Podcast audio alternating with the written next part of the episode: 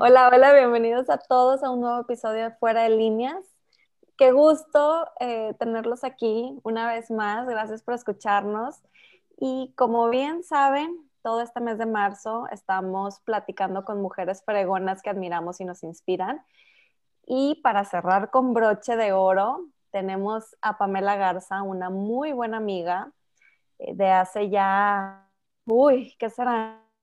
20 años, no, me la bañé, como 15 años más o menos. Como 15. Como 15 años.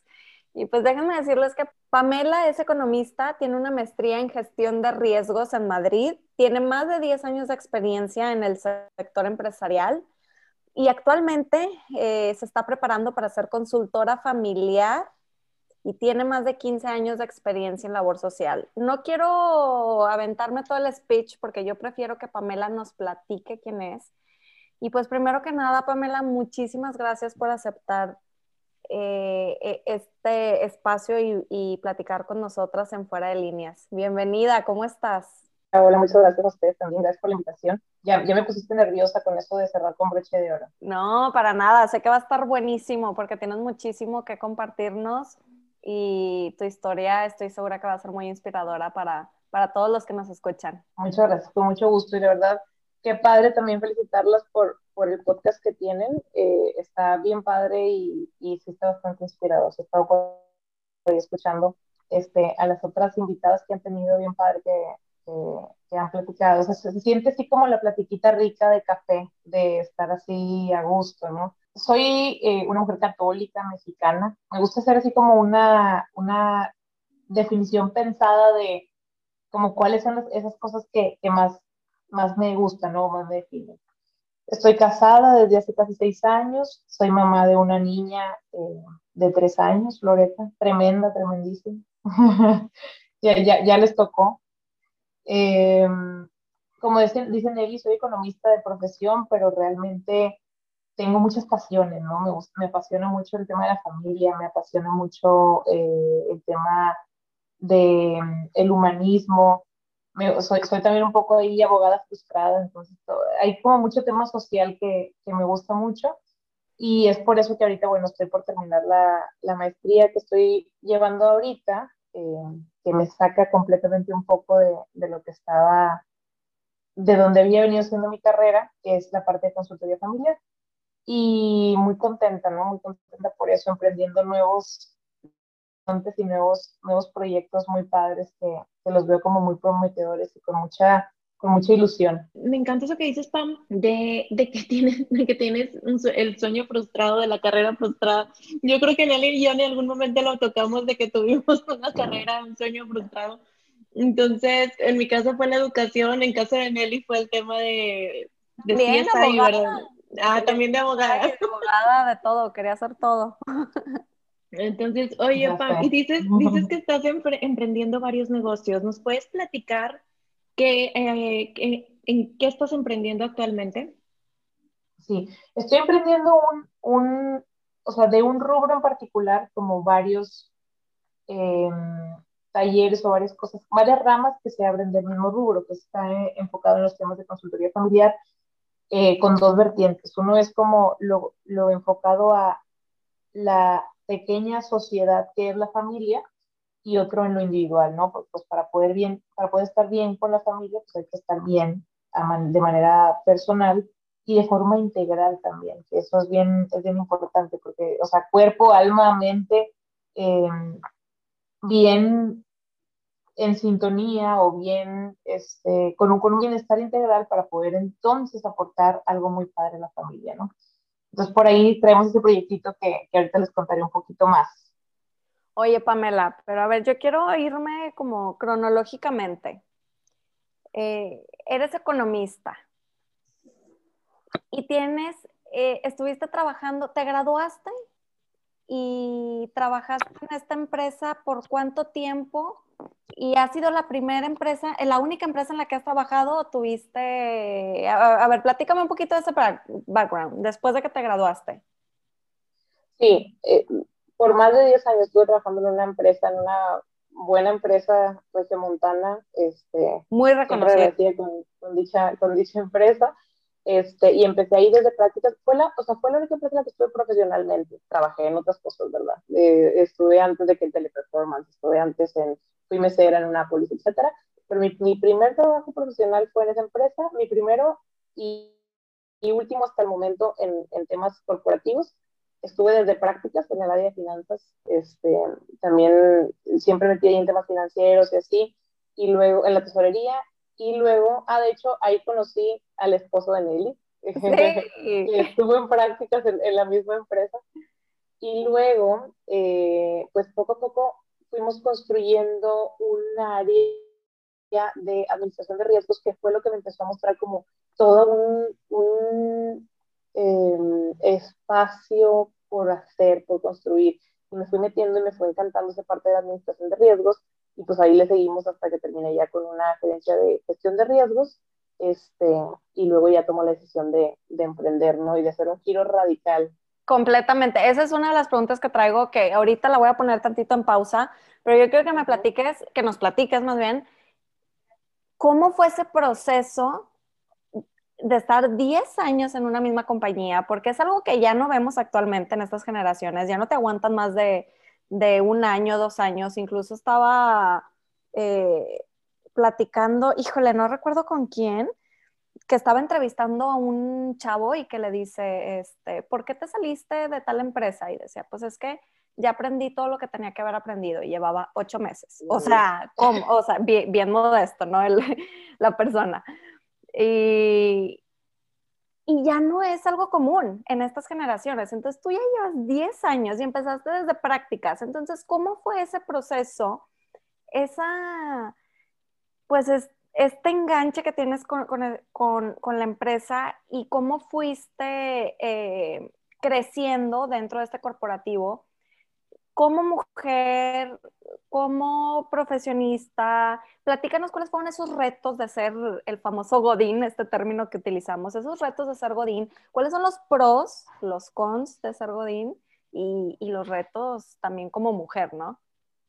Sí, la verdad que, mira, bien interesante todo el proceso, como lo llamas, o sea, literal es un proceso en el que poco a poco vas, desde que sientes la cosquillita de que quizás hay algo más, quizás em, mi vocación está tendiendo hacia esto o eh, cómo tener como el, el, valor de decir de repente, oye, va, me voy a lanzar, ¿no? Y ese proceso, fueron varias cosas que pasaron en ese proceso que me ayudaron a tomar decisión y ahorita, ahorita te lo voy a contar un poquito, eh, que creo que sí, sí están como, como señales. Antes de eso te quiero contar que yo, les quiero contar que yo, por ejemplo, si me hace, no sé, 10 años o incluso 8 o 7 años, si a mí me preguntabas, yo no me veía como emprendedora. O sea, yo siempre pensaba de que yo voy a trabajar en una empresa porque a mí me gusta trabajar en una empresa y me gusta lo que eso representa. Y yo, yo un poco esta pregunta que me haces es como que, o sea, obviamente ser godín, trabajar en una empresa, tiene sus pros, ¿verdad? Y también tiene sus cosas fancy, porque trabajas en un, corporativo grande y... Todo el mundo lo pues, conoce, claro, tiene y, cierta pues, reputación en escala, como manejas cosas grandes, entonces tus negociaciones también son como de temas grandes y, y representas como esta firma así grandísima, que al final de cuentas es muy rico y es muy padre y aprendes mucho, pero para el que es emprendedor empieza a, sonar algo ahí de que sí, está fregón y todo, pero y, y, tú también, ¿no? Como que, ¿y qué onda si tú puedes tener algo así? Que a lo mejor dices, yo no estoy aspirando a este tipo de empresa, lo que sea, pero puedes llegar a crear cosas grandes también. Y es ahí donde empiezo a decir, bueno, cosas grandes. Y yo creo que eso se nota, fíjate, cuando vas viendo un poco el desempeño de los, de los, de los empleados en las empresas o colaboradores en las empresas. Y de repente el desempeño es de, de hacer cosas grandes y proyectos grandes y así. Y ahí creo yo que está como el inicio de un emprendedor que dice, oye, pues si siempre está buscando como hacer algo más o o poner un poquito más de lo que se necesita, seguramente pues le iría muy bien si pusiera esa pasión en algo que, que, le llene por completo, ¿no? Y que también reconozco que hay gente que eh, le encanta trabajar en una empresa y que así va a ser siempre. La cosa es descubrirlo. Y ahí yo creo que está el valor en descubrir dónde me veo, este, qué quiero hacer, como que hacia dónde siento que me va llevando un poco la vida y hasta dónde quiero yo mirar si es necesario, ¿no? Em, la decisión, la decisión eh, más o menos me tomó como un año. Poquito a poquito fueron pasando algunas cosas. Todo esto se viene gestando desde mucho tiempo atrás. Siempre me ha gustado hacer como mucho tema social, eh, mucho tema de acción, de acción social, voluntariados. Este, soy un poco ahí inspirada en las, las Santas Teresas que son así como preocupadas por el mundo y de repente me preocupa esto, me preocupa aquello y cómo puedo hacer para esto. Y hay temas en particular que me gusta como investigar más, o sea, como quiero aprender más de esto y, y cómo le podría hacer para este, ayudar más a estas amigas o para ayudar más a mi familia en este tema y tal. Y eso me fue llevando a descubrir como esta vocación. Yo descubrí mi vocación cerca de los 30 años, ¿verdad? O sea, tipo 29, así, crisis de que vas a entrar a los 30 y manejando después del trabajo o así, y como que me cayó un 20 de que me gusta lo me gusta lo me gustan los riesgos me gusta lo, me gustaba lo que hacía me no, pues eres gestión eh, sí gestionas riesgos ¿sabes? eh, experta en eso de seguro digo o sea estás platicando que te tomó un año tomar esa decisión. O sea obviamente analizaste todos los escenarios posibles habidos y por haber. Exacto. Y, y la verdad que aún así digo demasiado es obra de Dios, o sea, que, que Dios te va poniendo señales y también muchas cosas, muchas, en mi caso, casi que todas las cosas se alinearon, muchas cosas se acomodaron para que pudiera tomar esta decisión y por eso estoy súper agradecida, ¿no? O sea, que al final, ya a la hora de la hora, la decisión fue fácil, o sea, fue un paso como natural y fácil, porque desde un tiempo antes como estuve aware, abriendo los ojos de las señales que venían y así, entonces, pues bueno, decido que, que me gustaría como empezar a ver este tema humano, empiezo a investigar a lo mejor temas de psicología o temas de, de consultoría y así, y llego a esta maestría que hace algunos años, como unos seis años, la había visto y me había gustado, y dije, ay, qué padre esto y así, pero pues al final no, no iba con mi, con mi momento de vida. Retomo el tema, lo empiezo a ver, todas las cosas se dan, este, para que se pueda hacer ahí los sábados y financiamientos, becas, esto, el otro, y pues bueno, eh, empiezo y todo lo que estoy viendo de cuenta como que me estás hablando de lo que más me gustó, de que qué padre, qué padre, qué padre, me encanta. Y me empiezo a ver hacia el futuro como digo, bueno, siempre he creído que la gente me busca para platicar, así como de que, oye, pues, ¿y tú qué opinas de esto? ¿De que me puedes dar un consejo de esto? Tal. Y pues a lo mejor es un regalo que puede ser explotado, o sea, decir, bueno, a lo mejor si estudio un poco más, si aprendo un poco más, puedo orientar de mejor forma a la gente. Y luego, bueno, ¿qué, ¿en qué medios? ¿Dónde me gusta más? Bueno, pues lo que me encanta la familia y veo que ahorita la familia está como tan eh, amenazada en la sociedad actual, de que pues ya casi ni existen familias, esa es la realidad. O existen familias como muy fugaces y eh, formamos y, desintegramos familias de forma muy, muy rápida y muy sin pensarlo, que creo que ahí como hay toda esta riqueza que podemos explotar. Y nosotros como familias jóvenes que podemos estar como aprendiendo más, y seguro lo hacen porque ustedes también son niños de que, bueno, aprender nuevos modelos de crianza y este, qué hacer, qué no hacer, qué darles de comer, qué no darles, o sea, desde cosas así sencillas, ¿no? Es como que creo que hay como mucha sed de aprendizaje en nuestra generación y en las familias que ya no son tantas que se forman, veo como esa, en muchas de ellas veo como esa eh, auténtico deseo de, de, hacer las cosas mejor para formar mejores generaciones y tal, ¿no? Pues, pues de ahí nace esto y, y pues bueno, le, le, damos para adelante. Y obviamente pues eso, ahí dejamos la parte de, de los pros de ser godín, Que pues bueno, tener un trabajo estable, un sueldo íntegro que te llega cada mes, este, todos los beneficios que de ahí trae eh, una empresa, ¿no? Oye, pues desde los seguros, ¿verdad? De que seguros personales, gastos médicos y todo eso, hasta cosas como, eh, pues eso, esa sensación de seguridad de que te vas a dormir y sabes que pues de alguna manera está, aunque no garantizado, pues sí, por lo menos bastante respaldado el trabajo que tienes, ¿no? ¿Y cómo te preparaste? Si sabías que venía por esta, el riesgo de pues ya no tener un sueldo fijo de tal monto, de tu seguro de gastos médicos? ¿Cómo, cómo te preparaste? algo que fue bien importante siempre en todo el proceso fue eh, platicarlo con mi esposo Adrián. Todo el tiempo eh, un poco, viendo escenarios viendo posibilidades y viendo este, como alternativas de hoy, bueno, a lo mejor eh, hacemos estos movimientos, ajustamos por aquí, em, e ir preparando como todo esto. Es mucho un trade ¿eh? o sea, decir, bueno, ¿qué estoy dispuesta a sacrificar? Porque a lo mejor no puedo tener todo al 100% como lo tenía en un inicio, como lo tenía, en, en, perdón, en un inicio a lo mejor no puedo tener todo al 100% como lo tenía en un trabajo fijo, en una empresa grande, pero que estoy dispuesta a ceder, que es intercambiable, ¿no? Y así poco a poco, pues bueno, fuimos haciendo un fondito ahí este, para estar cierto tiempo dedicándonos a planear.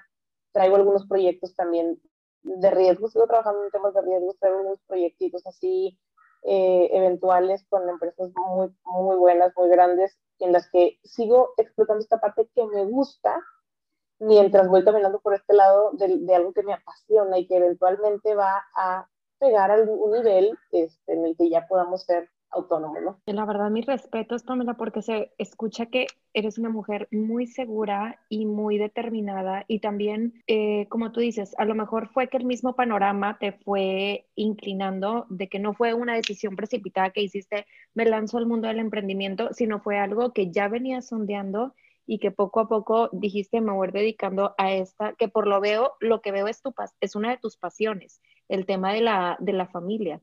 Eh, yo quiero preguntarte, no sé, o sea, ahorita volviendo a, recalcar lo que puso Nelly, ¿en algún momento después de que dejaste la empresa, te llegaste a tener algún miedo o algún, este, como alguna duda por comentarios que te llegas a enfrentar a veces que te dice, que te dice tu familia, que te dicen los demás, ¿a qué te enfrentaste?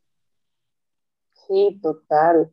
Y, y fíjate que, Carla, además vienen muchos cambios para mi familia, entonces son como muchos cambios al mismo tiempo, este, que llegaban y como eh, tomar decisiones. Digo, a mí, a mí me gusta tomar decisiones, me gusta estar como en ese, en ese rush, en, ese, en esa emoción de, de ir definiendo cosas, pero sí fue, sí fue bien interesante todo el proceso y, y obviamente pasó por muchos miedos. O sea, desde antes, durante y ahorita todavía de repente me entra la cosita de que, oye, ¿y si me estoy equivocando?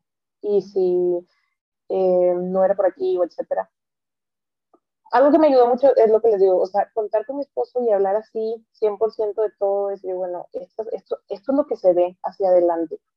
Me ayuda. Incluso yo, yo algo que creo es sacarlo de la cabeza, ponerlo en palabras y expresarlo, le quita cierto poder que, que te dé estrés, por ejemplo, yo traigo toda la cabeza y así, pero cuando lo digo, como que, ay, no era para tanto, ¿no? O sea, como que, ah, bueno, ya lo dije y ya lo expresé, y, ah, me lo expresé de tal forma o de, o de otra forma, y ya como que hasta yo sola me estoy respondiendo, yo sola me estoy calmando y tal.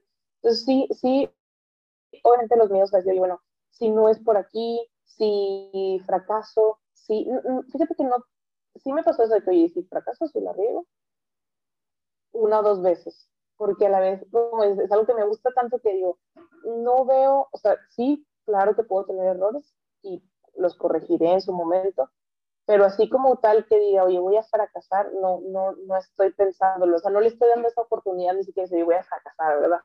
Pero sí los miedos normales de, oye, y si nos empezamos a apretar económicamente, y si, y si de repente este, no encontramos como este, ese, ese camino exacto por donde queremos estar, que yo creo que los pasan todos los emprendedores cuando, cuando van a salir, ¿no? o sea, cuando están a punto, de, sobre todo si están empleados eh, como yo, a lo mejor una empresa en la que te sientes incluso parte de la empresa y todo, pues empiezan como estas cositas de que, oye, y si no, y si no se puede, y si, y si no lo hago, y etcétera.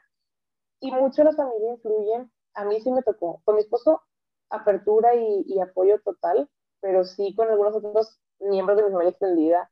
Este, un saludo a mi papá, que lo quiero mucho. Apenas te iba a preguntar, apenas te iba a preguntar por tus papás, porque es cierto, digo, creo que pues eh, con tu pareja, con tu esposo, pues están como siempre pues en esa comunicación, en el mismo canal y todo, pero muchas veces con nuestros papás no sé, lo platicábamos Carla eh, en el episodio de lado femenino en los negocios, que a veces pueden hacer ciertos comentarios y no, no, obviamente ellos buscan nuestro bien, ¿no? Pero a lo mejor tienen esa idea de que, ¡Ah! pero ¿cómo que vas a renunciar a, a la compañía tan grande y, y, renunciar a tu sueldo fijo y cómo te vas a lanzar a emprender? Eh, eh, porque yo ya lo viví y es bien difícil, como que te empiezan a, a, a hacer ese tipo de, de comentarios y te pueden llegar hacer dudar incluso de cosas que tú ya habías resuelto y lo dices, ah, caray, si será buen momento, no será buen momento, si será por este lado o, qué camino tomo. ¿Cómo, cómo fue ahí el, el, el pues, los comentarios de tus papás o el apoyo? Platícanos. Incluso a veces hasta ellos mismos te empiezan a meter algunos miedos, ¿no? De que cosas que no habías visto. Está padre, o sea, está padre como escuchar pero pues centrado en una decisión con apertura, escuchar diferentes ideas y todo, pero centrado en, oye, ¿qué es lo que estás persiguiendo? Nosotros tuvimos un momento como familia en el verano del año pasado en el que nos sentamos a pensar hacia dónde vamos y de ahí empezamos a tomar ciertas decisiones y de ahí mi decisión se, se reafirmaba, ¿no? Cuando llegamos así de repente a platicarle yo a, mis papás, de que, oigan, voy a hacer esto y tal, obviamente pasar, es como, está bien porque es como cuando ves a una persona auténticamente que pasa por todas las, las emociones en la cara, de que asombro, felicidad, este, sorpresa, eh, medio que preocupación y todo. Y obviamente sido muchos comentarios de que está segura, miles, miles de millones de está segura, ¿verdad? O sea, está segura, está segura, está segura, está segura. Y de que es que yo creo que pues a lo mejor es muy pronto o te estás aventurando algo que no, o incluso hasta abiertamente alguna vez mi papá me dijo de que yo creo que no lo deberías de hacer, eh, porque eso este, pues puede, o sea, te va a poner en una posición muy difícil, tú estás en una muy buena compañía, estás muy bien posicionada dentro de la compañía, te aprecian, y etcétera, ¿no? Eh, sí, y son cosas que de repente, pues, sí te entran y dices, como que, ¿qué onda? Y obviamente, y también, por ejemplo, lo platicamos con mis suegros, así, y comentarios de todo, como digo, de todo tipo de comentarios. Y es difícil como a veces enfrentar esa parte con la familia, pues porque tienen algunas ideas eh, diferentes, incluso que son generacionales. Mi papá, por ejemplo, o mi papá y mi mamá, pues fueron muy de pensar, oye, pues si estás en una buena empresa, ahí jubílate, ¿no? En una buena empresa, pues ahí quédate y trata de ir escalando y, haciendo lo que, lo que puedas, pero jubílate de esa buena empresa. Como no te arriesgues, un poco esa, esa mentalidad de no tomar riesgo. Em, y, y, pues a mí me llegó el momento en el que ya sentía que era la hora de, bueno, pues vamos a aventurarnos a esto, ¿no? Oye, Pamela, pero tú creías que ya no había a lo mejor un crecimiento dentro de la empresa o simplemente eh, dijiste, no, o sea, yo quiero, quiero, quiero emprender? Un poquito de los dos.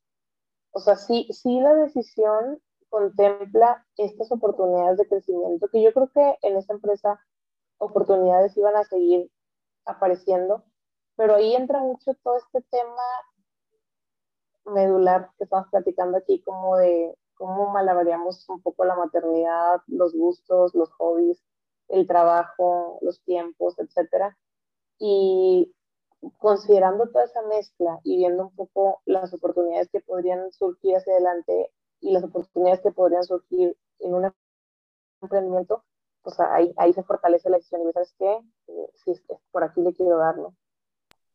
Pusiste todo en la balanza y viste, oye, pues esto a, lo mejor en un largo plazo, porque obviamente al momento de emprender, pues no esperas tener pues el boom, el boom de forma instantánea, pero eh, tienes una visión a largo plazo. Y, a mí lo que me encanta que, que dices es tener ese mindset del no voy a fracasar, o sea, le voy a echar todas las ganas, estoy analizando bien lo que voy a emprender, que también es mi pasión y, y ¿por qué habría de fracasar? ¿no? O sea, me gusta e, ese mindset que tienes. ¿Cuáles son los retos a los que te llegaste a enfrentar como por el tema de ser mujer al momento de emprender?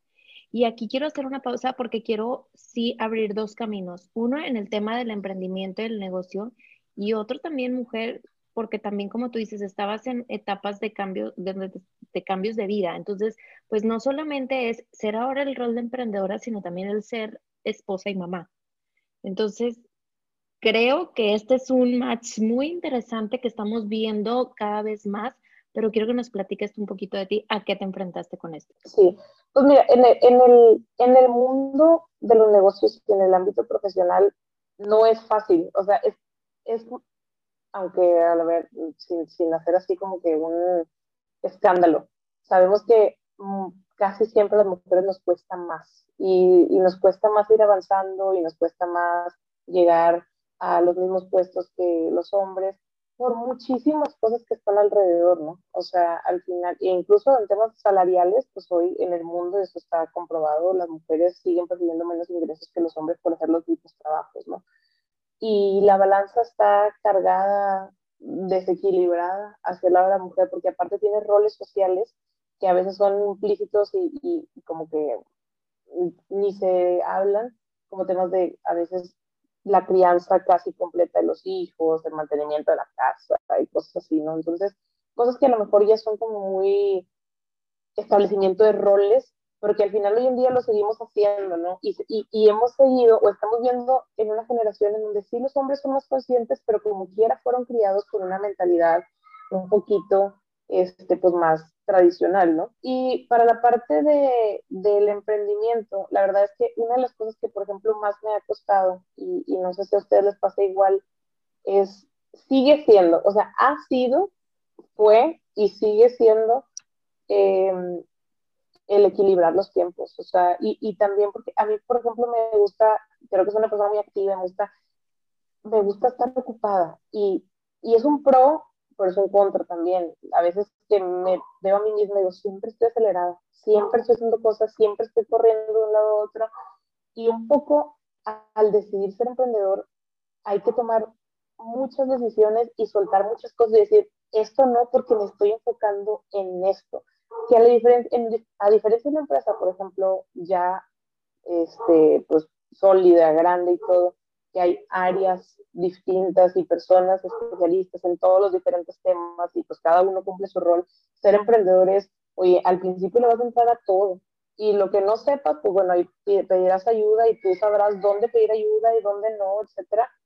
Este, pero sí tienes que entrar a todo, ¿no? Entonces sí, pues e, entrando a esta parte de ser, tener ese rol de emprendedor y empezar a dirigir una empresa, que también hay que creérsela, ¿no? O sea, no es que soy, es como cuando llenan un formato que dice de que eres independiente, o sea, como que trabajador independiente, o luego dice de que empresario, ¿no?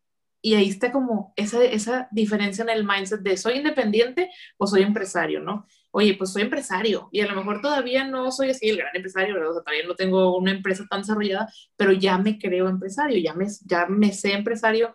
Y ahí, por ejemplo, como empresario, puedes empezar a pensar, oye, pues, ¿qué hace el director de esta empresa en la que yo estaba o esta otra empresa y todo? Toma decisiones todo el tiempo y algo que admiro y que creo, de nuevo, es la clave de, del éxito para el emprendedor es la administración del tiempo. Yo creo que esa es, o sea, esa, y, como, como mujeres enfrentamos el reto más grande, sobre todo cuando tenemos hijos, de que, oye, pues porque los hijos requieren tiempo y tiempo de calidad y, y, aparte esfuerzo, incluso desde que, oye, pues lo tienes que bañar y cambiar y darle comer y hacerle comer. Este, si así lo has decidido, si, no, si has decidido tú tomar ese, ese rol, porque también se vale tercerizarlo, pero en mi caso, que yo sí he decidido, por ejemplo, tratar de ser una madre este, pues, presente para mi hija, pero a la vez este, me gusta andar metida en diferentes cosas y empezar con este tema del emprendimiento y así, pues entonces decidir qué voy a dejar. Me cuesta mucho, todavía me cuesta mucho decidir qué voy a dejar, qué voy a dejar de hacer, decir no, decir no a, las cosas que me gustan. Oye, bueno, decir no a eh, la serie, decir no a desvelarme estando en el celular ahí nomás de que dos horas eh, scrolling el, el, teléfono, ¿no? Sí, que no, que no. Nada.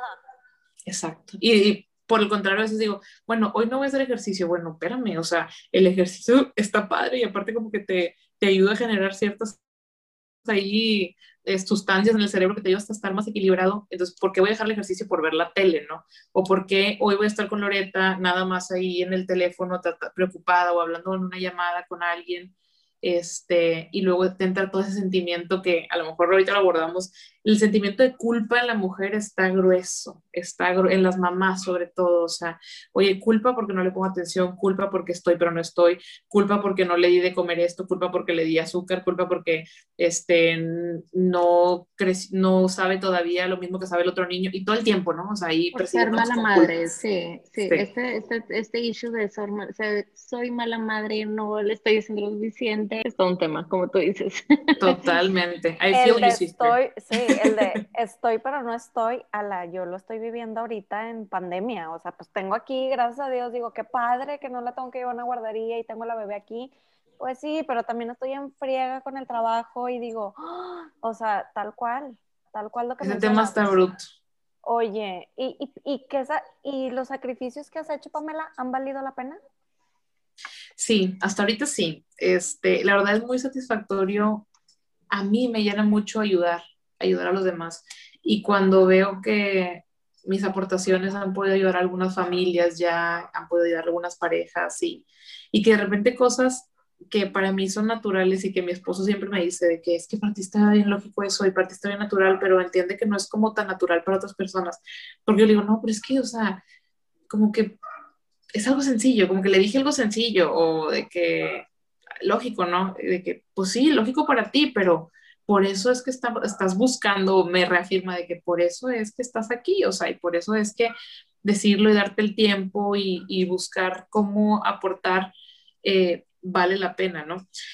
Sacrificios que he hecho, pues sí, sobre todo, sobre todo de los que acabamos de hablar, ¿no? O sea, de repente decidir, oye, bueno, hoy voy a dedicarme todo este día a este tema en particular del proyecto, y pues voy a este, dejar a la niña en este lugar para que la cuiden o con, esta, con estos abuelitos o etcétera, porque hoy quiero estar realmente enfocada aquí o porque tengo estas juntas o porque tengo, estamos en, todavía en ciertas cosas del, del, emprendimiento, todavía estamos en proceso de planeación estratégica, entonces de repente eso, yo pues me tengo que concentrar full y no puedo estar atendiendo a una niña de tres años y acá, entonces ese tipo de sacrificios los sigo haciendo creo que son cosas que se van a seguir, eh, digo, nunca van a cesar, ¿no? O sea, siempre vamos a estar sacrificando ciertas cosas, pero creo yo que un buen indicador es, mientras menos cargo de conciencia te dé y mientras más conscientes seamos de por qué lo estamos haciendo y que el resultado es un bien mayor, y llamémosle bien mayor a lo que cada uno ponga en nuestra escala de valores lo que, lo que tengamos, ¿no? O sea, bien mayor es que, pues para mí a lo mejor es sentirme que puedo aportar mi granito de arena y puedo influir en la sociedad de forma positiva. Y eso para mí es ese bien mayor. Para otro emprendedor será, oye, yo puedo generar riqueza. Eh, alguien puede decir, oye, yo tengo este emprendimiento porque quiero generar riqueza, porque quiero este, llegar a, este, a esta posición. O para alguien, a lo mejor un, un emprendedor social como tuvieron una invitada, oye, porque yo quiero dejarle esta aportación en específico a la sociedad. Entonces, mientras que el bien mayor sea, esté claro y sea algo que nosotros estemos buscando, más conscientes vamos a ser de que esos trade-offs que hacemos y, esas, y esas, esos sacrificios que vamos haciendo y cosas que vamos dejando de lado, pues tienen un, un significado, ¿no? Tienen una razón de ser. Esa transición de, de de empleada en un, en un corporativo a ser emprendedora, ¿esa transición fue fácil, fue sencilla para ti? ¿O te costó adaptarte a esta nueva, esta nueva rutina o este nuevo rol de emprendedora? Sí, me ha costado, fíjate. Me ha costado sobre todo en términos de eh, lo mismo que hablamos, administración del tiempo, ¿no? O sea, que ahorita, de alguna forma, eh, ya en mis últimos, en el último año, por ejemplo, que prácticamente ha sido año pandemia en una empresa, es de alguna forma, pues hay un horario, unos ciertos entregables que hacer y ahora hacer toda la planeación estratégica de la empresa y empezar a poner misión, visión, objetivo, bien puntualmente, decir, bueno, ¿cuáles son los servicios? ¿A qué persona está dirigido? Etcétera. Ha sido, ha sido complejo esa, o sea, el tema de la idea sacarla de la mente y ponerla súper puntual, tan puntual y tan detallada como se pueda. Y, y decir, yo, si hoy me levanté tarde, pues yo le estoy eh, quitando a mi, a mi negocio, ¿verdad? Y si hoy no trabajé, eh, pues mi negocio va un poquito más lento, ¿no? Entonces, como esa parte de eh, el reto de seguir, como decíamos, malabareando todo, pero decir, bueno, todo lo que no hagas ahorita es un retraso de, de que el proyecto siga creciendo y siga avanzando, ¿no? Totalmente. Y una, una última pregunta ya nada más para cerrar este tema. ¿Qué atributos te llevas de tu vida corporativa a, a, la, de emprendedora? O sea, que, sí. Muchas experiencias muy padres que obviamente a mí en lo personal y en, y en esta experiencia así propia, creo que si no hubiera tenido esa experiencia de todos esos años en la empresa, habría muchas cosas que no sabría. Entonces me llevo, por ejemplo, obviamente, el haber trabajado en una empresa grande, pues te, te abre el, scope y la visión de decir, bueno, cómo se manejan las cosas en una empresa grande, eh, todos esos grados de especialización que hay en ciertas cosas, dónde es donde hay que poner como el foco más importante. También, obviamente, aprender de lo bueno y de lo malo, ¿verdad? También sería, bueno, a mí, a mí no me gustaría ser así, o a mí no me gustaría ser así, o a mí no me gustaría esto, entonces, y bueno, esto que no me gustó, también lo aprendo para decir, bueno, ¿cómo lo puedo hacer mejor yo de este lado? Obviamente, muchas buenas prácticas. La empresa en la que, en la que estuve tenía muchas buenas prácticas también con, con las mujeres, eh, muchos temas de apoyo de maternidad, apoyo este, en horarios flexibles y todo eso, que son cosas que yo las veía muy naturales, y a veces lo que ves natural no lo valoras, pero no son tan naturales y no son tan frecuentes todavía, la verdad. Entonces, todo eso, eh, pues agarrarlo y decir, ¿cómo lo puedo replicar? Y eventualmente cuando acá también se empiezan a, a integrar más empleados, pues también seguir con esas prácticas padres y así, ¿no? Ok, ya estás ahora sí, este, pues, pues por tu cuenta, empiezas a trabajar, estás en este, el camino de emprendedora, ya vemos que aprendes a distribuir tus tiempos, también el tiempo de familia, el tiempo de trabajo, pero ahora ya en, el emprendimiento en el que tú estás en el día a día, ¿a qué te has enfrentado? ¿Qué situaciones estás viendo? En, sí, o sea, es una consultoría prácticamente, entonces, ¿qué temas estás abarcando? ¿Qué te está impresionando? ¿Qué, qué estás notando día con día? A mí me encanta, Carla, gracias por esa pregunta. Este, creo que estoy en padre y, y, a lo mejor puede aportar un granito de arena a, a, las personas que los escuchan. Hoy, por ejemplo, los problemas más importantes que enfrenta la familia, hay muchos, pero muchos de los, o, el, de los que yo veo más importantes y los que a mí como me llegan más y son los que más me gusta trabajar, por ejemplo, mucho tema de adicciones. En la familia hay mucho tipo de adicciones desde adicciones al alcohol, este, que es el más común, drogas, pero también al juego, a la pornografía, a temas así que igual ahorita eh, a lo mejor en su momento escandalizaban no escuchar ese tipo de cosas de que drogas, pornografía, cosas así como que de repente y, y son cosas que no nos gusta hablar, son, pues, son cosas que son como, eh, se van haciendo la orilla, pero que han afectado profundamente a las familias. Y eso es mucho de lo que estoy viendo ahorita en, en consultoría. Y también, eh, pues obviamente los problemas de, otro que, que, es el gran problema, es el tema de la comunicación en la pareja. Eh, en la pareja, porque de la pareja se deriva hacia, hacia los demás, si hay hijos grandes y todo, ¿no? Pero el tema de la comunicación también es un tema súper, súper medular, que es de lo que más se presenta en, en, para consultoría, ¿no? Llegan muchas parejas que no se entienden entre ellos, pero, ni, pero lo más interesante es que ni siquiera saben que no se entienden, porque ni siquiera saben que no se comunican, sino que platicamos o lo que sea, o nos decimos cosas, pero no se están comunicando. Y entonces por ahí hay retos bien padres que hay técnicas eh, valiosas y no tan complejas para un matrimonio que se pueden llevar a cabo y que los puede hacer que tengan mucho mejor comunicación y que sea un interés genuino de seguir o incluso sea un interés de separarse, puedan hacerlo de forma pues más eh, pacífica, ¿no? Y más, más eh, ordenada. Y es que la comunicación como es un tema sumamente importante porque de ahí se pueden derivar muchísimos problemas como problemas financieros, que también es una de las razones principales, creo que están las top tres por las cuales las parejas se divorcian, o violencia. O sea, hay muchos casos. ¿Cómo le haces para que no te lleves esa carga contigo, ¿no? O sea, que, que esa línea yo creo que es muy delgada en, entre, a ver, eh, hasta aquí es la consultoría y cómo no hago que, eh, no permito que, que influya en, en, en, mí, ¿no? En, en mi salud mental o en mi sentir, el autoestima, tus emociones. Esa parte también está bien padre, eh, que, que, la lleva mucho como el psicólogo, el psiquiatra o así, que dice, bueno, hasta dónde me involucro y hasta dónde no. Y hace rato que les decía, por ejemplo, de ese, esa espiritualidad así medio de las Santas Teresas, si luego le echan ahí un vistazo rápido, por ejemplo, la Madre Teresa de Calcuta o Santa Teresa o Santa Teresita, eran como personas que sentían esa, esa, esa preocupación genuina por el mundo y así. Y yo de repente digo, estoy preocupada por esto y por aquello, por aquello y por todo, ¿no? Y en momentos de mi vida eh, eh, estuve, ya, ya no, o sea, en algunos momentos de mi vida estuve como muy preocupada por los temas genuinamente como es que, eh, ¿por qué está pasando esto? Y, y por qué, desde cosas como, oye, estoy preocupada porque mi abuelita y la familia y cómo se llevan allá los hijos y no sé qué, cosas que realmente no te corresponden, ¿verdad? O sea, pues le corresponden a los hijos, ¿verdad?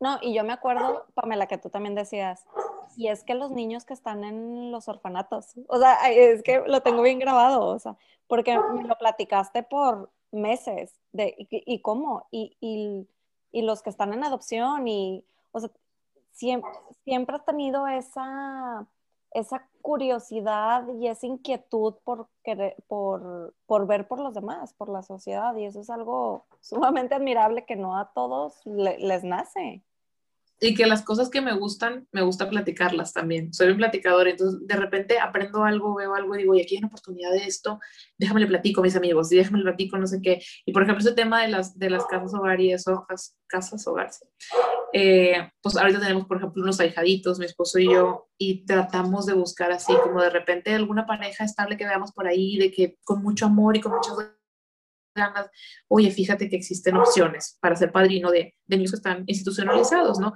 Y así, sí, o sea, realmente, ¿hasta dónde preocupa, o sea, hasta dónde es sana la preocupación?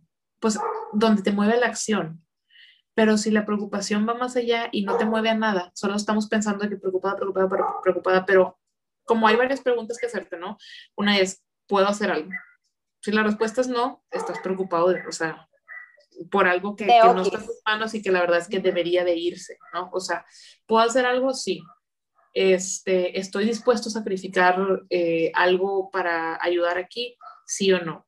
Y la otra, y entonces ahora, oye, sí, ¿no? Bueno, ¿qué voy a hacer? Entonces, ahora sí ponerlo en práctica. Oye, estoy preocupada por esto, lo que decía de la abuelita, ¿no? Oye, pues que la abuelita, que los hijos que se pelean y eh, pasan todas las familias, ¿no? Hasta las mejores familias que los hijos no se hablan y que de repente sí, que no sé qué, que se pelearon y que la mamá y que la ven y que no la ven.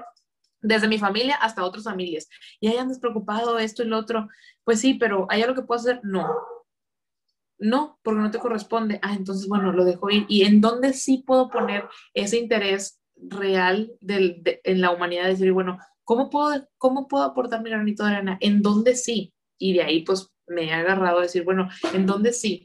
En la consultoría familiar en la terapia de pareja, en la resolución de conflictos familiares, en la mediación de la comunicación de las familias y pues por ahí, por ahí hemos caminado, ¿no? Ahorita que dijiste, ¿hasta dónde preocuparse? Hace poco yo te cuento que escuché un podcast que me, me, llegó mucho porque era de esta eh, Saskia, no sé si lo ubicas, Nelly, recuérdame Saskia, niño de Rivera. Sí, ah, Niña de Rivera, que es la que apoya en las cárceles, ¿verdad? Y todo esto.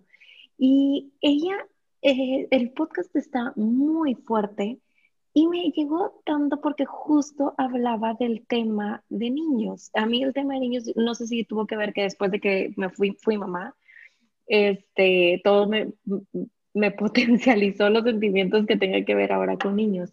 Entonces, Ahorita que hablas tú sobre el tema de que tratas con las familias, que tratas las adicciones, que tratas de esto, eh, ¿cómo, ¿cómo manejas esta sensación de es que hasta aquí puedo involucrarme?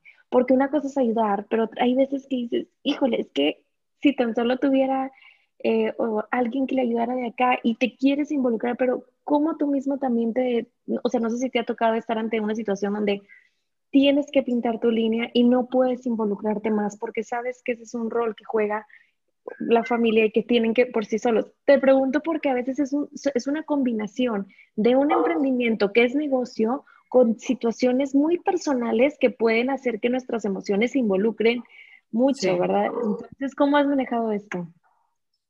Es bien interesante. Yo creo que es un poco a lo que también quería llegar Nelly este, hace, hace un momentito La verdad es que, digo, hay, hay cosas que, vas que vamos aprendiendo, o sea, como parte de la, de la formación de un consultor familiar, hablamos de esos temas, de hasta dónde sí, hasta dónde no. Y a veces te entiendo, Carla, porque, o sea, como esa parte bien humana que, que te mueve a decir de que es que tengo que hacer algo, tendría que poder hacer algo aquí, o etcétera, y de repente se ven de forma muy fría, a lo mejor la escuela los ve de forma fría de que no, o sea, eh, hay que aprender cuándo se dice sí, cuándo se dice no. Y yo creo que eso, por ejemplo, teniendo bien clara la escala de valores de cada uno, oye, ¿qué, qué, cuál es el valor que está por encima de todos en tu vida y cuáles son los primeros cinco, etcétera? Puedes ir tomando algunas decisiones sobre dónde eh, entrar y dónde no. Yo lo personal pienso que a lo mejor hay gente que difiere de mí, ¿eh? Eh, probablemente incluso maestros de, de la maestría pensarán distinto a mí. Yo pienso que se evalúa, o sea, que, que, no todos los casos se pueden ver iguales, o sea, que un, en algún momento puedes decir, bueno, aquí puedo aportar un poco más o aquí puedo pintar esta línea más pronto, etcétera, de acuerdo a cómo te sientas movido a hacerlo, pero sí tener bien, bien claro el desde antes hasta dónde. O sea, por ejemplo, hasta dónde no, que estoy dispuesto a sacrificar, porque es un negocio también, o sea, como dices, oye, bueno, es un emprendimiento y entonces, si de repente este emprendimiento, aunque está o sea, hay acción social detrás del emprendimiento o hay un deseo genuino de ayudar a la sociedad detrás del emprendimiento, no deja de ser un emprendimiento y un negocio, que no es, un, eh, no es una empresa, o sea, no es filantropía o no es sin fines de lucro, ¿no? Hay, hay, hay cierto lucro, a lo mejor no es un lucro así masivo, pero sí hay cierto lucro dentro de eso. Entonces, ¿dónde pintamos la raya de hasta dónde te involucras? Incluso también emocionalmente decir, oye, bueno, esta familia se parece mucho a lo que yo he vivido con esta otra familia o en mi familia vivimos algo parecido y todo, hasta dónde de, forma personal creas ese lazo. Yo en lo personal lo que te puedo responder es, tengo muy claro eh, y, eh, con herramientas, no sé, quizás que se, que se han ido dando este, en los aprendizajes de la vida y en la maestría, tengo claro y, en un, perdón, y en un taller también tomé algunos talleres de codependencia, porque así de repente, cuando aprendes a identificar cuáles son los, los factores de volverse dependiente o de volver a los demás dependientes de ti, porque el que cree esa gente dependiente de ti también es codependencia aprendes a identificar como, bueno, hasta aquí. O sea, bueno, oye, que de repente ves que algunas personas o alguna familia que no, pero es que, ¿cómo me puedes ayudar más? O cómo, este, es que no entiendo esto, o cómo le hacemos, o, o que quieren que se lo des, que se lo des, que se lo des. Y la verdad es que parte del profesional de la salud mental debe tener muy claro que es, no, no le puedes dar, o sea, no, no se trata de dar, se trata de enseñar y acercar herramientas, pero la persona o la familia es la que debe ser responsable de pues echar a andar esas herramientas para que funcionen y decir que sí, ¿no? Y claro, y me recuerda también un dicho, no vayas y les regales comida, ve y enséñalos a sembrar. Entonces es prácticamente creo que por ahí donde va el eslogan de esto que nos platicas. ¿Qué hábitos o mindset este, te han servido últimamente en todo el tema del emprendimiento o que te han ayudado para ser exitosa? Ah, me parece, me parece buenísima esa pregunta y ese tema porque em, con el tema de la creación de hábitos a lo largo de mi vida he tenido así como enamoramiento y desenamoramiento, ¿no? De repente sí, sí, muy de hábitos y de repente no y tal. Pero así como me lo, me lo preguntaron y justo así como cuando lo platicábamos antes de que hábitos, y es una palabra súper fuerte y súper importante para el emprendedor. O sea, realmente y para todos, ¿no? Yo creo, digo, también para los niños, por ejemplo, pues, si no tienen hábitos o si no tienen rutinas, etcétera. Para mí, lo más, de los más importantes que, que hábitos que, que me gustaría poner aquí como tip, a lo mejor es tener rutinas claras. Rutinas claras desde a qué hora te despiertas hasta a qué hora te acuestas. Y eso no significa como no con inflexibilidad de que tal, tal, tal, tal, tal, tal, pero sí con me despierto hasta ahora, y como de repente dicen algunos líderes grandes también, y hay libros y todo, que se tiendo mi cama, ¿verdad? O sea, si tiendes la cama ya como que, oye, pues hay un ambiente de que está ordenado, ¿no? Entonces, me despierto temprano eh, o me despierto a qué hora y todos los días a, esa hora.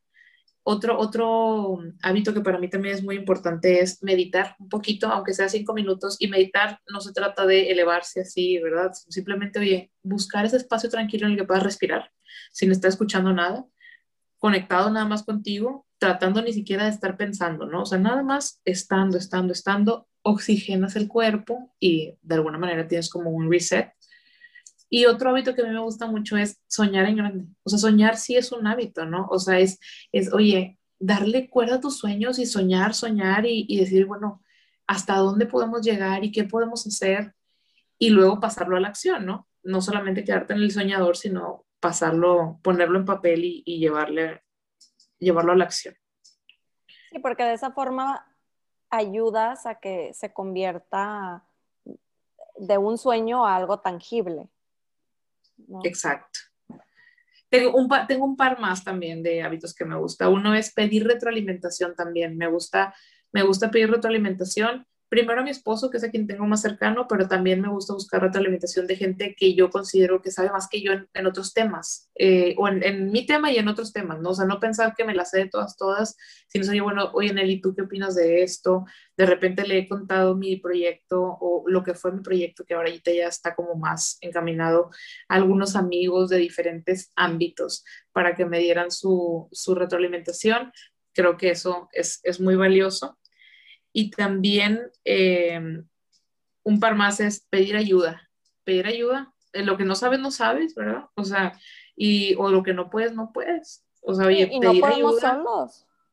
Exacto. Desde pedir ayuda con los hijos, de que, oye, me puedes pedir a la hija hoy, hasta pedir ayuda con temas que, oye, este tema específico de planeación no lo conozco, vamos a buscar ayuda. Y eso, ese puede ser una ayuda tanto dentro de casa o así, como decir, bueno, voy a buscar un profesional que me ayude a encaminar esta parte, ¿no? Y por último, yo en lo personal, este, pedirle mucho, mucha luz y mucha guía a Dios. Le pido al Espíritu Santo que me ilumine y que, y que me ayude a ir caminando por donde Él quiere que vaya y que me ayude a tener los ojos bien abiertos para entender las señales y poder ir llevando el camino hacia lo que Él quiere de mí, ¿no? Y, y bueno, eso, eso, eso es una personal, la verdad que yo eh, soy una persona fiel creyente de que Dios está con nosotros y nos muestra sus señales y creo que para mí ese es uno de los más importantes hábitos. Muy, muy de acuerdo contigo, Pamela. Muchas gracias por compartirnos porque eh, todos estos puntos, hábitos que mencionas son muy importantes. Incluso lo de soñar, pues jamás lo había pensado y es cierto, ¿por qué no? Soñar puede ser un hábito. Y Pamela, a ver, hasta ahorita, ¿cuál ha sido tu momento más satisfactorio en el ámbito laboral? Es más, dime los dos, en el ámbito personal y en el ámbito laboral. Perfecto. Sí, e, esta parte de soñar que dices, siempre me, me, me ha gustado como definirme como soñadora. Un día dije, oye, yo soy soñadora, me, o sea, como que hago sueños y así, pero no solo me los invento, sino que luego voy por ellos, ¿no? De que, oye, me gustaría, desde las cosas de que a mí me gustaría, este, formar una familia, sí, o el tema, por ejemplo, de la adopción o el apadrinamiento. A mí me gustaría esto, oye, pues vamos a ponerlos en práctica, ¿no? Oye, y... pero tiempo, antes de que me respondas la pregunta, ¿y no crees que eso sería como decretarlo? Porque también es, es mucho de eso, de, oye, decreta que lo quieres y, y Dios, si es para ti, vas, va a ser para ti, ¿no? Va a estar en... Exacto, en pídelo, ¿no? O sea, dilo. Déjalo, déjalo en manos de Dios. Exacto, atrévete, ¿no? O sea, atrévete a soñar y decir, ¿qué onda? O sea, quiero. Y, y pues las cosas se van dando, ¿no? Y, y, y, pongamos también de nuestro lado, poner de nuestro lado, decir, bueno, quiero esto, tengo este sueño, ¿qué estoy poniendo yo? Se lo dejo a Dios, pero ¿qué estoy poniendo yo? ¿Qué estoy ofreciendo yo? Claro, sí, totalmente. Oye, pues no se te va a conceder todo mágicamente, uno también tiene que, que echarle ganas y, y poner de su granito, ¿no? Exacto. ¿Cuál ha sido tu, tu, momento más satisfactorio en lo personal y en lo laboral? Que en lo personal ya, ya, ya sé que ya lo tengo en mente. Oye, personal, digo, laboral del, del emprendimiento, ¿verdad? Sí, sí, sí.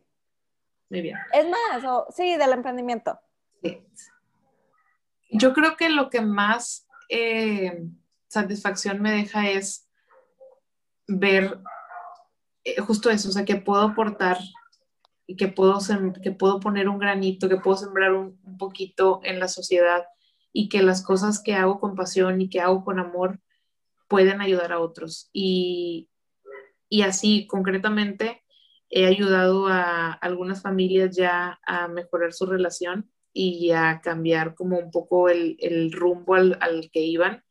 Este, familias con bastante experiencia, con hijos de nuestra edad. Eh, y, o sea, con, o sea, con padres de la edad de nuestros papás o incluso más grandes, ¿no? Con ya ideas muy conceptualizadas y con 30, 35 años de hacer las cosas de la misma forma. Y poder haber aportado en una familia así, por ejemplo, para mí ha sido una gran satisfacción. Y algunas otras familias que, que por ahí, que he ayudado por ahí también, este, o algunas parejas que han mejorado, por ejemplo, su comunicación con algunas eh, consultas, con algunas técnicas que hemos trabajado, me llena de mucha, de mucha satisfacción y de mucha alegría. Y en, la, y en el ámbito personal, eh, está interesante porque está un poco, o sea, igual relacionado, ¿no? Porque esto que te digo profesional, pues sí, es profesional del emprendimiento, pero a mí me llena también de forma personal. Y, y eso me mantiene alegre, me hace, me hace estar contenta, ¿no? O me contribuye a mi felicidad. Y en la parte personal, el haber decidido dar el paso a emprender para hacer algo más grande, para hacer algo más entregado, más auténtico como familia, o sea, que, que la decisión la tomamos como familia, considerando el bienestar de Loreta, el bienestar de la, de la pareja, eh, el bienestar eh, en general, haber decidido emprender y, tener el apoyo familiar, eh, eso me, me, llena de mucha satisfacción personal. ¿Qué le pudieras recomendar o decir a esa persona que quiere emprender, pero que tiene ese miedo de, de renunciar a su trabajo estable o a ese trabajo fijo por el, pues sí, por, por el miedo que, eh, o por los cuestionamientos que tienen. Digo, tú esta decisión que tomaste es de valientes, no creo que, que sea una decisión fácil, porque estoy segura que muchísimos lo, lo hemos pensado. Creo que últimamente más se está teniendo este chip de, de, querer, de querer emprender. Sin embargo, pues muchos se limitan a dar ese paso. Entonces, ¿tú qué les pudieras recomendar para que se animen a emprender? Yo, yo creo que lo principal que es aviéntate. O sea, toma el riesgo. Ah, como administrador de riesgos, como por ahí, ya saben, me gusta, claro. me gusta el riesgo. Pero el, avient, el, aviéntate es, no lo piensas tanto, porque si lo piensas mucho, luego no te decides, o... o... Sí, yo, yo pondría el justo medio, whatever that means, para cada persona, ¿verdad? O sea, piénsalo, porque tampoco te ves ahí como el borras, ¿verdad? Como dicen, de que ahí vas, así nomás.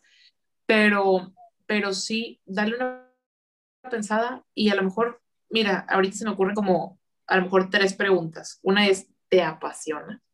O sea, responde la pregunta, ¿te apasiona lo que quieres hacer? O, o, o cuál es, segunda pregunta, ¿cuál es tu motivador? Si el motivador es dinero nada más o tiempo nada más o este, estoy harto de lo que estoy haciendo. Es bien importante ver cuál es la motivación detrás de eso.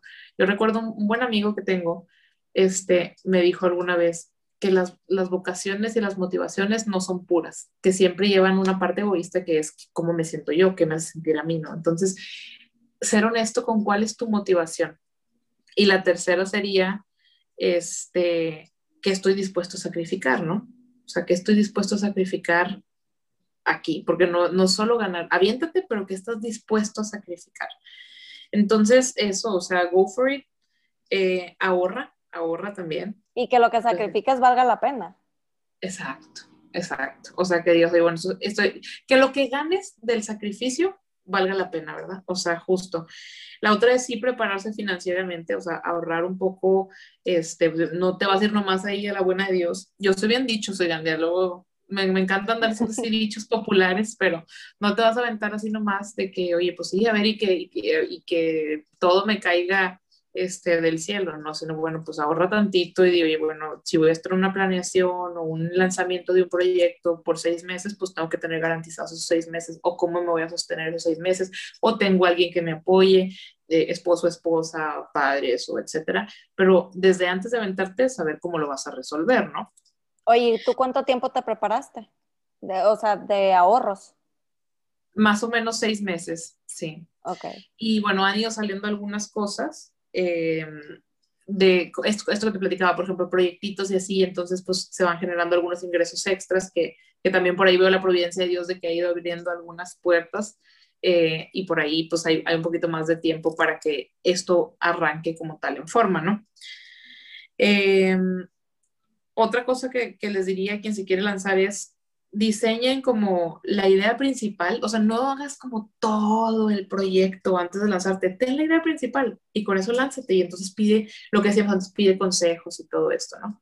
Pero háganlo, oigan, es, si, si sienten dentro de ustedes que tienen esta, esta cosquilla de emprender, esta cosquilla de, de trascender de esa forma, o sea, trabajando a lo mejor en un proyecto en específico para ustedes mismos, háganlo, no se queden con las ganas. Buenísimo. Sí, y, y, justo en algún episodio, Nelly, algo que mencionas, que no necesitas tener todo un prototipo, pero sí puedes tener un prototipo, ¿verdad? O sea, es algo preview, algo, una idea, este, pero clara, concisa, concreta, donde tú ya lo tengas bien firme. Este, y como tú dices, la clave es la motivación. Si tú tienes algo que te motiva, es lo que va a ser el sustento es la que va a ser la raíz que te va a detener a lo largo del emprendimiento, porque el emprendimiento, recordemos que es este sube y baja de emociones, este sube y baja de, de ingresos, entonces que si no tenemos clara esa motivación, no, no va a salir. Entonces, yo creo que es claro y básico todo lo que nos acabas de decir, Pamela. No, me encantó. Muchas gracias. De verdad me encantó. Y sabes que también, muchas gracias Carla, gracias a ustedes también. La otra es, justo como lo dices así, se me ocurre como a lo mejor eh, resumirlo en dos palabras o tres, comprométete contigo mismo, O sea, es un compromiso contigo mismo. Ser emprendedor es un compromiso contigo y entonces te rindes cuentas a ti. Y si no haces es para ti y si sí haces es para ti y, y eso, ¿no? O sea, comprometerte y, y creértela, creértela y pues vámonos, ¿no? A mí me encanta cuando dicen, eh, es bueno fingir y luego todos como que se sacan de donde dice, sí, finge que eres un gran empresario, responsable, exitoso y finge hasta que lo logres. Entonces, hay que tener, hay que tener ese mindset totalmente. Oye, Pam, pero platícanos un poquito más del emprendimiento. Eh, ¿Qué es lo que va a ser consultoría familiar de Pamela? y cuál es el enfoque que le vas a dar. Claro que sí, Nelly, muchas gracias. Mira, tenemos dos enfoques principales. Uno es el individuo eh, como tal, eh, em, trabajarse, tratarse, entenderse a la persona misma y en, este, en, este, en esta pata, vamos a pensar como de dos patas, ¿no? E, en esta parte o en este enfoque de la consultoría tenemos todo el tema de la sanación interior, todo el tema de el apoyo psicológico, psiquiátrico, donde es necesario, em, que forma parte de este proyecto de consultoría que, se está desarrollando, acompañar eh, ciertos temas a lo mejor de depresión, de ansiedad. Obviamente esos no son directamente conmigo, son por profesionales cada uno de, de, de, lo que se necesite, como decía, psicólogos, psiquiatras, tanatólogos, por ejemplo, acompañamiento de duelo y pérdida, este, y y eh, talleres de sanación y todo esto, donde vamos aprendiendo más de nosotros mismos, cuáles son las cosas que, que venimos cargando y qué necesitamos sanar para estar bien como, como miembro de una familia, ¿no?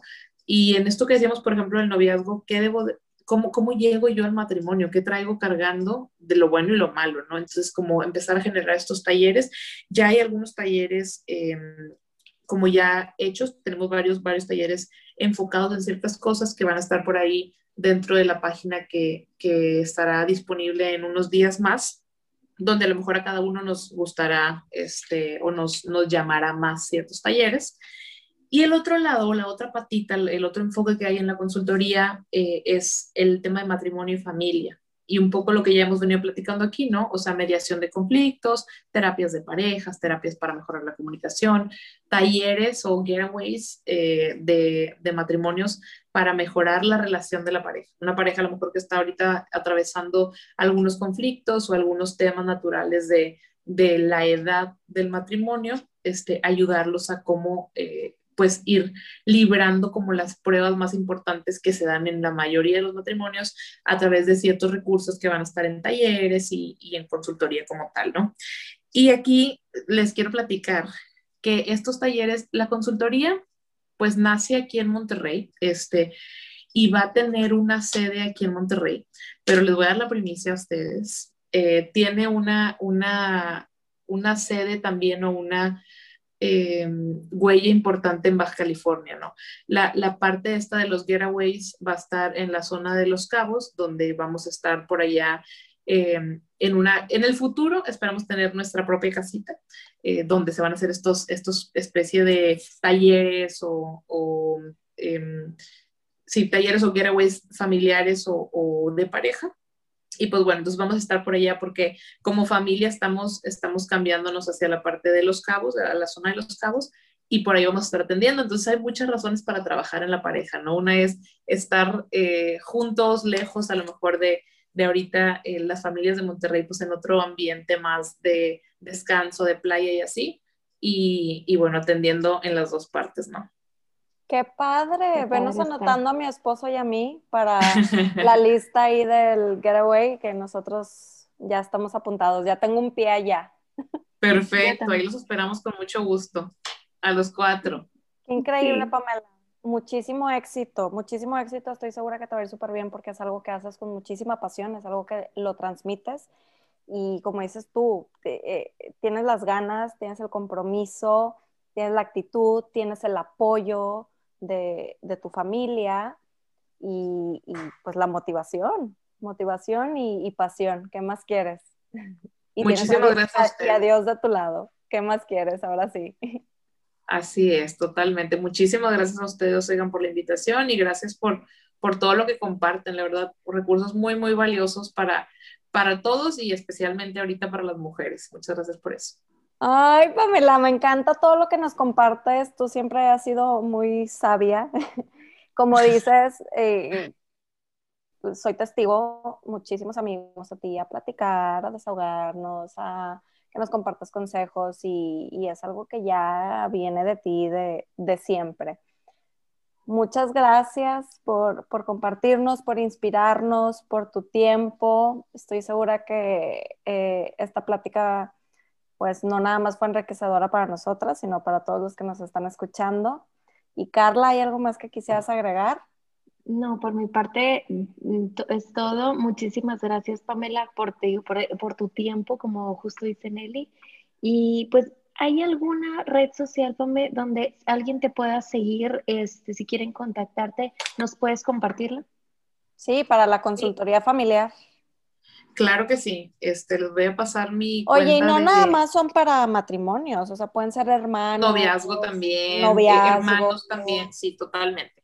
O sea, es desde, de hecho, a mí me encanta eh, apoyar y acompañar desde el noviazgo porque es vital, o sea, digo, si, si en el noviazgo hay temas que se pueden mejorar, pues inicias una vida matrimonial, pues ya como que un poquito más. Eh, con, un suelo más planito, ¿no? Más establecido. Porque hay muchas cosas que no vas a enfrentar hasta que estés casado, ¿no? Entonces, si los novios se acercan y empiezan a tener este tipo de interacciones, pues van viendo algunas cosas y, platicando algunas cosas que a lo mejor antes no, no habían pensado, ¿no? Eh, en las redes nos pueden encontrar como Pamela Garza consultoría en Instagram y Pamela Garza Consultoría Familiar en Facebook.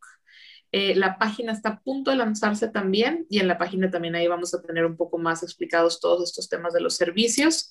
Y bueno, pues ojalá que los recursos que por ahí compartamos puedan ser de ayuda para muchas personas.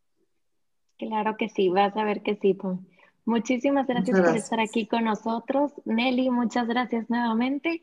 Y pues no olviden que pueden seguirnos en, en Instagram como fuera de líneas MX, donde ahí vamos a poner la información de Pamela también para que la puedan contactar. Muchísimas gracias a todos y nos vemos hasta la próxima.